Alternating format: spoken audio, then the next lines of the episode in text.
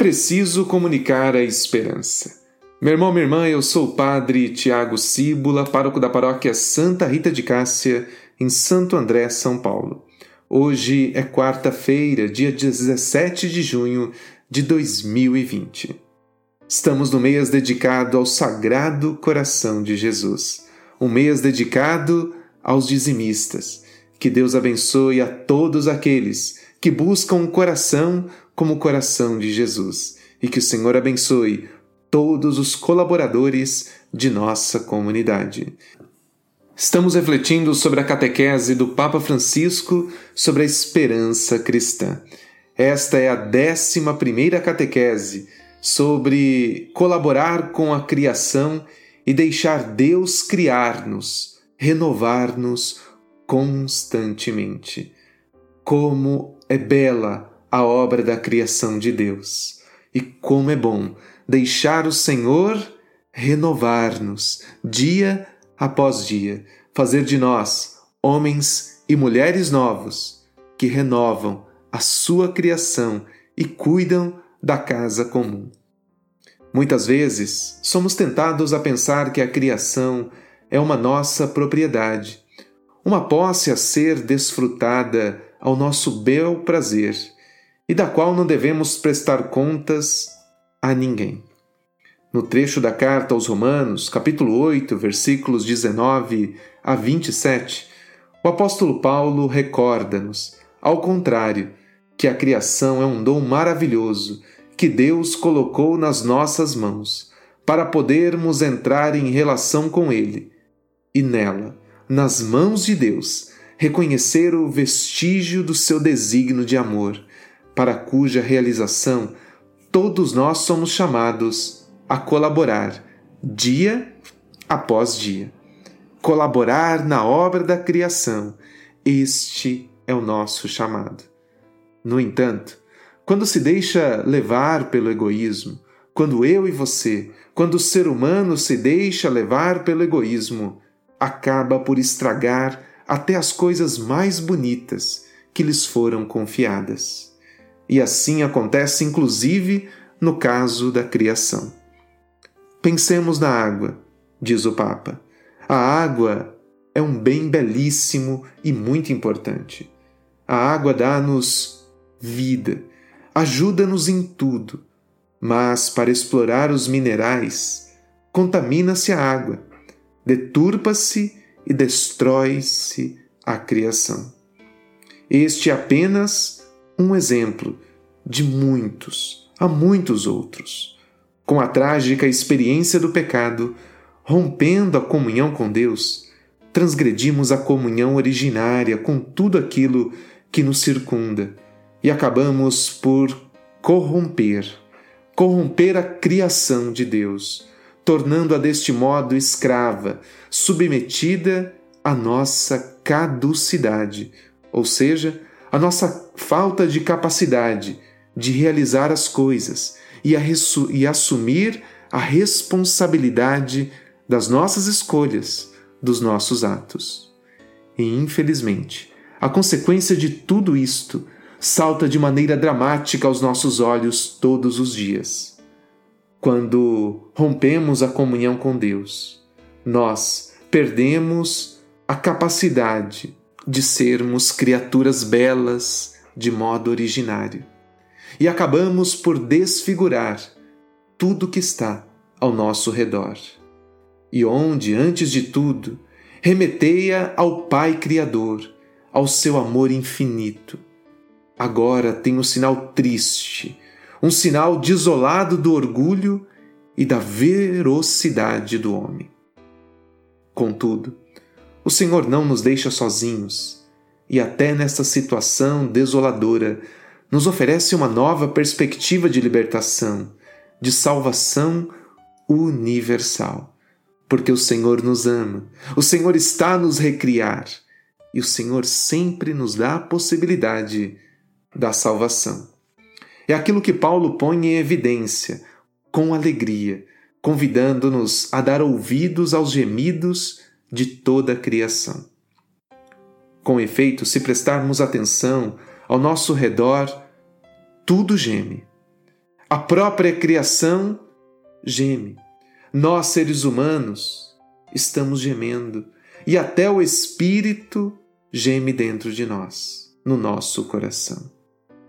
Pois bem, esses gemidos não são uma lamentável ou uma lamentação estéril, uma lamentação desconsolada, mas, como esclarece o apóstolo Paulo, são os gemidos de uma mulher em trabalho de parto.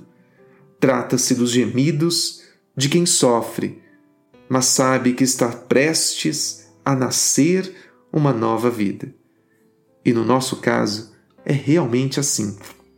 Nós ainda estamos a braços com as consequências do nosso pecado, e ao nosso redor, tudo ainda tem o sinal dos nossos esforços, das nossas faltas, dos nossos fechamentos.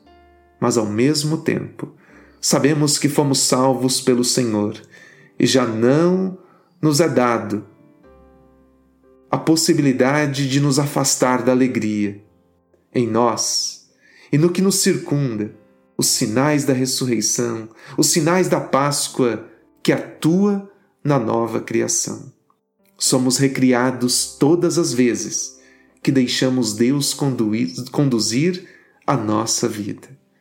Imagine que você está sendo recriado a cada momento de oração, a cada escolha pautada nos valores evangélicos. Este é o conteúdo da nossa esperança. O cristão não vive fora do mundo, sabe reconhecer na sua vida e naquilo que o circunda os sinais do mal, os sinais do egoísmo, os sinais do pecado. É solidário com quantos sofrem, com quem chora, com os marginalizados, com aqueles que se sentem desesperados. Mas ao mesmo tempo, o cristão aprendeu a ler tudo isto com os olhos da Páscoa, com os olhos de Cristo ressuscitado. E então, sabe que vivemos o tempo da espera, o tempo de um anseio que vai além do presente, o tempo do cumprimento. Na esperança, nós sabemos que o Senhor quer purificar definitivamente com a sua misericórdia os corações feridos, os corações humilhados, bem como tudo que o homem deturpou na sua impiedade, e que deste modo ele regenera um mundo novo, uma nova humanidade, uma humanidade finalmente reconciliada com o amor misericordioso de Deus. Quantas vezes nós cristãos somos tentados pela desilusão, pelo pessimismo. Às vezes, abandonamos-nos às lamentações inúteis, ou então permanecemos sem palavras e nem sequer sabemos o que pedir, o que esperar. Mas vem de novo em nossa ajuda o Espírito Santo, suspiro da nossa esperança, que mantém vivos os gemidos e a expectativa do nosso coração. O Espírito vê por nós além das aparências negativas do presente. Revela-nos, desde já, novos céus, a nova terra que o Senhor continua a preparar para a humanidade. Por isso, colaboremos com a obra da criação. Deixemos-nos Deus recriar-nos constantemente. Deixemos Deus renovar os nossos pensamentos, as nossas atitudes. Deixemos Deus renovar o nosso coração. Cinco segundos para que você possa conversar com Deus e entregar a sua vida a Ele.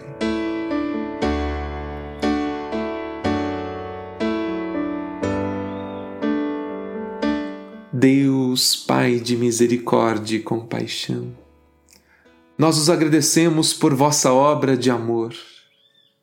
Vos agradecemos pela criação, a nossa casa comum, onde os seres humanos e a natureza convivem no mesmo ambiente.